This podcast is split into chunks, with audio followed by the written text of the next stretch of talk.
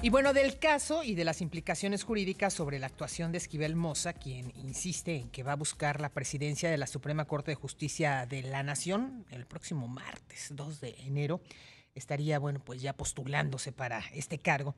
Vamos a platicar esta mañana con Javier Martín Reyes, él es profesor e investigador del CIDE. Eh, profesor, ¿cómo está? Muy buenos días. Hola, ¿qué tal, Wendy? Como siempre, con el gusto de saludarte. Al contrario, igualmente. Pues profesor, ¿qué es lo que hoy estamos viendo? Eh, llama la atención. La semana pasada, bueno, pues eh, la ministra eh, se encontraba en el ojo del huracán, ¿no? Después de que nos presentaron que había altas coincidencias, como lo dijo la Universidad Nacional Autónoma de México, entre una tesis presentada un año antes que, que la de ella. Y hoy, bueno, pues parece que se está volteando todo, ¿no? Eh, al menos eh, eh, eso es lo que se intenta por parte de, la ministra de su defensa, en decir que la que fue afectada o a la que plagiaron fue a ella y por lo tanto, pues el responsable es el otro y, va a presentar una denuncia. Vaya, como que esto ya está agarrando otro, otro, otro camino, ¿no? Pues mira, yo, yo creo que la pregunta eh, fundamental, Wendy, que no ha podido responder la ministra Yasmín Esquivel y que sigue haciendo de que estas acusaciones de plagio en contra de ella sean eh, pues altamente probables, verosímiles, es la cuestión del tiempo, ¿no? O sea, es decir, la primera tesis ¿no? del, del, del licenciado Báez se defendió, como podemos consultar en el archivo electrónico que está disponible para cualquier persona, en julio de 1986, ¿no? Y es una tesis, además, que incluso tiene más contenido que la que presentó en su momento la ministra eh, Esquivel. Tiene un apartado con trabajo de campo, tiene un último capítulo con una reflexión personal, ¿no? Y la tesis que ella presenta es posterior, o sea, es decir, ella la defiende un año y dos meses después, hasta septiembre de 1987. Entonces, aquí la gran pregunta, la cuestión, lo fundamental, lo que ella no ha podido explicar eh, convincentemente es cómo una persona que defendió la tesis, ¿no? Un año y dos meses antes, incluso con más contenido, le pudo a ella plagiar, robar, ¿no? Una tesis que se presenta un año y dos meses después. Mientras ella no pueda explicar eso, pues entonces creo que se mantiene la hipótesis, que yo creo que está ampliamente eh, eh, compartida por quienes han revisado eh, y hemos revisado estos trabajos, pues de que lo más probable es que la persona que fue copiada fue la primera, ¿no? Porque digamos ahora sí que el, primero que la, que, la, que la presenta, pues tiene la presunción de que es el autor o el, el, autor en este caso de la, de la tesis y que eventualmente después vino lo del piaje, ¿no? Eh, creo que esto además, eh, o esta tesis, se, se, robustece, se vuelve como todavía más firme, pues con la muy errática manera en la que la ministra ha contestado, ¿no? O sea, es decir, en un primer momento, lo que hizo la ministra Yasmín Esquivel, en pues, un manejo yo creo que bastante poco adecuado de la situación, fue empezar a divulgar un montón de documentos pues, que no tienen nada que ver con el, con el asunto, ¿no? Divulgó ahí una carta de su director de la tesis de doctorado, cuando, bueno, pues la tesis de doctorado le hice en otra institución, en otro momento, no tiene nada que ver con que si plagió o no plagió su tesis de licenciatura, presentó cartas de, de gente que estuvo en el examen oral diciendo que había sido muy buen examen oral, y por supuesto, pues ella pudo haber hecho ¿no? un muy buen examen oral y eso no quita la posibilidad de que haya plagiado este, el, el, trabajo eh, escrito, ¿no?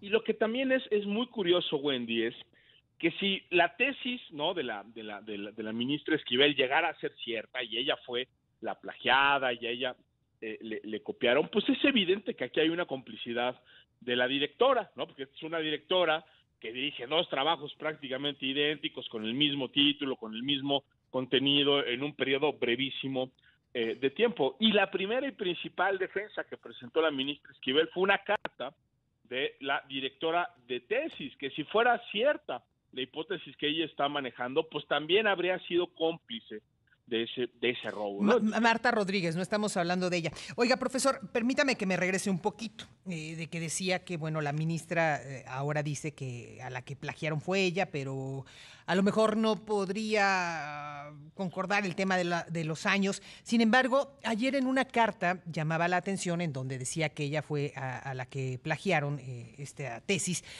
que empezó a escribir su tesis en el 85 que en el 85 ella ya tenía un proyecto de tesis. Como usted bien dice, eh, eh, esta persona, la que aparentemente fue plagiada, eh, presentó su tesis en el 86 y la ministra en el 87. Es decir, la ministra desde dos años antes de, titularse y de presentar su tesis, pues ya la tenía hecha.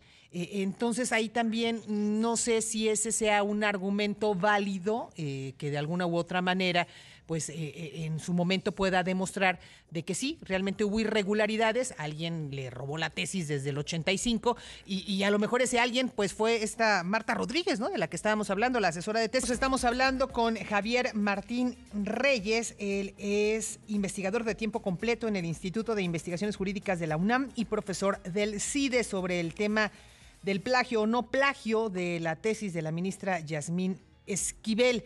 Y profesor, bueno, decíamos, 85, según eh, ayer menciona la ministra, ya tenía su tesis encaminada, no terminada, pero sí encaminada. 86 la presenta este hombre bajo la asesoría de Marta Rodríguez, que quien, un año después, en el 87, también asesora a la ministra Yasmín Esquible. Entonces, a lo mejor sí, mm, ahí lo determinarán las autoridades. La ministra Yasmín fue a la que plagiaron, pero entonces en este caso hay una responsable y una responsable tendría el nombre de Marta Rodríguez.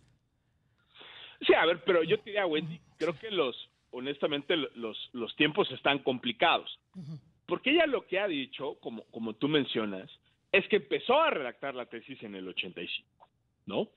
Y habría que considerar, o sea, si la hipótesis de la ministra es, es cierta, que entonces en algún momento, ¿no? Entre el 85 y el 86, ¿no? La ministra por alguna razón presentó la versión final, final, final de su trabajo. Aquí hay que eh, eh, pensar que los dos trabajos son idénticos. Vaya, hasta los mismos errores de ortografía y de puntuación tienen, ¿no? Entonces, que lo acabó en algún momento, que, además ella no ha especificado, y creo que esa ambigüedad es deliberada, probablemente porque no puede explicar este, los tiempos, que a la otra persona le dio tiempo no solo de tener acceso a la versión completa ¿no? de la tesis de la ministra, sino que le dio tiempo de hacer el trabajo de campo, de hacer las entrevistas, de incorporarlas, de redactarlas, de incluir incluso un capítulo final, porque no da cuenta la tesis de Baez es todavía más completa, ¿no? que la de la ministra Esquivel, que pudo hacer todos los trámites administrativos en la universidad, que contó con el voto aprobatorio de las cinco eh, eh, eh, personas que revisaron su trabajo y que la defienden en julio del 86, ¿no? Entonces, todas esas temporalidades no han sido aclaradas por la ministra. Ya nada más dice, ah, pues yo empecé a revisarla en el 85. Bueno, ¿cuándo se, ¿cuánto se tardó? ¿Cuándo le entregó? ¿Cuándo dio la versión este, final? Creo que aquí son fechas absolutamente claves. Y segundo, sería importante también pensar por qué entonces esa tesis de la ministra Esquivel se quedó guardada dos años, un año, año y medio, o lo que sea, guardada en un cajón y la ministra simple y sencillamente no la defendió, sino hasta, septiembre, hasta septiembre del, del, 87, ¿no? O sea, esas serían las fechas que se tendrían ¿no? que probar y demostrar, pues para empezarle a creer a la, a la, ministra.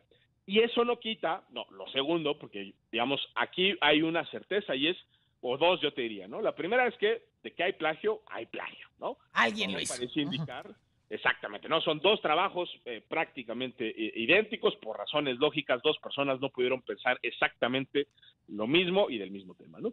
Y lo segundo es evidente que aquí hay complicidad de la directora, ¿no? Porque incluso si ella hubiera actuado de buena fe con la primera tesis, sea, eh, sea, cual, sea cual haya sido, pues es evidente que ella como directora no hay ninguna explicación racional de por qué aprobó una segunda tesis con el mismo título, exactamente con el mismo contenido en un periodo de menos de año y medio, Y después, como se ha informado, hay otras tesis incluso posteriores que también reproducen los mismos apartados que estas, eh, que estas dos. Hay otros trabajos de otros temas que también están duplicados. Es decir, aquí hay algo que va mucho más allá del caso individual y que todo apunta a que, pues, es, esta persona, ¿no? La maestra eh, Marta Rodríguez, pues no necesariamente ha tenido eh, un comportamiento que se esperaría de una persona docente y una persona que está dirigiendo estos importantes trabajos de titulación, ¿no? Ahora, eh, yo le preguntaría, profesor, no sé si sea un primer caso que hoy estamos conociendo, o hay muchos casos iguales, pero por eh, quien estamos hablando, una ministra de la Suprema Corte que aspira a ser quien conduzca el máximo tribunal del país, eh, eh, esté siendo tan mediático. Y si ya, en caso de que se hubiera presentado una situación similar, ¿qué, qué, qué puede pasar? ¿qué, ¿Qué le podría suceder a quién? Haya sido Baez, haya sido la ministra, hayan sido los otros dos de, que se hayan encontrado, a quien se encuentre culpable de este plagio. Y en caso de lo que le suceda, que posiblemente sea el retiro del de, el, grado académico, ¿qué pasaría con todas las acciones que como abogados firmaron? que como abogados hicieron, sentencias, eh, vaya, todo lo que tiene que ver con el mundo de la abogacía. Sí, a ver, yo, yo diría, creo que esto corre como por tres cuerdas separadas, ¿no? Eh, hay una primera dimensión que es estrictamente eh, académica. Eh, en ese sentido, sí creo que hay que celebrar, ¿no? Que, la universidad, la UNAM, creo que ha respondido bien y rápido diciendo lo que tenía que decir, ¿no? es decir, hay un primer comunicado de la Facultad de Estudios Superiores de, de Aragón, de la FES Aragón, donde dicen vamos a activar el protocolo que tenemos, ¿no? Precisamente para lidiar con este tipo de, plagios, de faltas a la ética, de, deshonestidades eh, académicas. Creo que también fue importante el comunicado que vimos, ¿no? En días pasados, donde la propia universidad informa, pues un poco eh, confirmando lo que ya todos vimos, de que pues sí existe un altísimo grado de coincidencia. De nueva cuenta, no son exactamente iguales, ¿no? Porque eh, la tesis del licenciado Báez es todavía más amplia que la que presentó eh, la ministra eh, Esquivel y que obviamente enfatiza que esa información se le manda al comité de la FES, que es quien tiene que procesar. Esa decisión tendrá solo repercusiones en el ámbito académico y como tú mencionabas, bueno,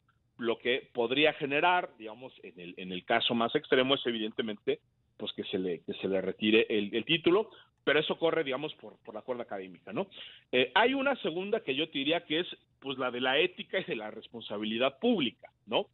Eh, no hay como tal en la Constitución, pues, un procedimiento para remover a una ministra o a un ministro eh, que haya plagiado su tesis y en consecuencia se quede sin cumplir con los requisitos. Es decir, digamos, esta es una situación tan extraordinaria, tan, tan atípica, que, hombre, sería raro que la Constitución, incluso con una tan regulada como la que tenemos, contemplara eh, algo así.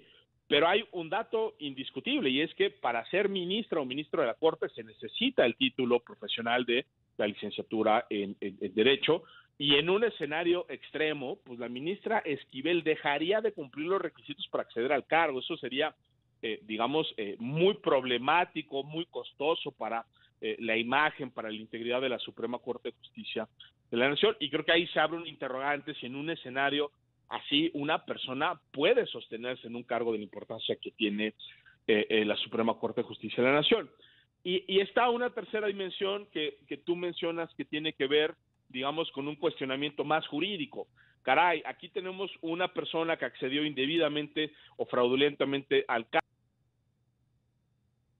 los, cumplió mediante un fraude académico. Evidentemente, en el caso de que se corrobore la, la, hipótesis, ¿qué le pasa a la validez pues, de las decisiones que haya, que haya tomado? Hay que recordar, en primer lugar, que la Corte funciona siempre o prácticamente en todos los casos de manera eh, colegiada, ya sea en el pleno donde están los integrantes o en las salas donde hay eh, cinco ministras o ministros. Entonces, ahí, hay una primera dimensión. digamos, ella no decidía de manera eh, individual, y también yo lo que te diría es, pues ahí sí creo que a final de cuentas hay un tema de seguridad eh, jurídica, ¿no? Es decir, poner en cuestión todas las decisiones que tomó la ministra o donde fue fundamental, creo que podría generar afectaciones incluso desproporcionadas a esas situaciones jurídicas que ya se que ya se resolvieron. Entonces, bueno, se entiende el cuestionamiento, déjame ponerlo así, desde un plano teórico de las personas que se sientan eh, como, como afectadas, pero yo sí vería en principio complicado que se ponga en tela de juicio todos los asuntos donde, donde ha participado la, ministra, que seguramente se cuentan en, los cientos o los miles, ¿no? Perfecto, pues eh, profesor, vamos a estar entonces pendientes porque sí, como usted bien dice, es un caso que pues se destapó hace unos días, pero todavía falta camino por recorrer ahora ya con esta eh, denuncia presentada por la ministra, una denuncia eh, en donde señala que ella de alguna u otra forma pues es la, la, afectada, ¿no? Serán las autoridades las que determinen qué fue lo que pasó aquí. Muchas gracias, profesor, que tenga excelente día. No, hombre, al contrario, Wendy, te mando un abrazo y los, los mejores deseos para estos días. Igualmente, gracias. Estamos hablando, o terminamos ya de hablar, con Javier Martín Reyes. Él es, ya le comentaba a usted, investigador de tiempo completo en el Instituto de Investigaciones Jurídicas de la UNAM, profesor del CIDE. Seguimos.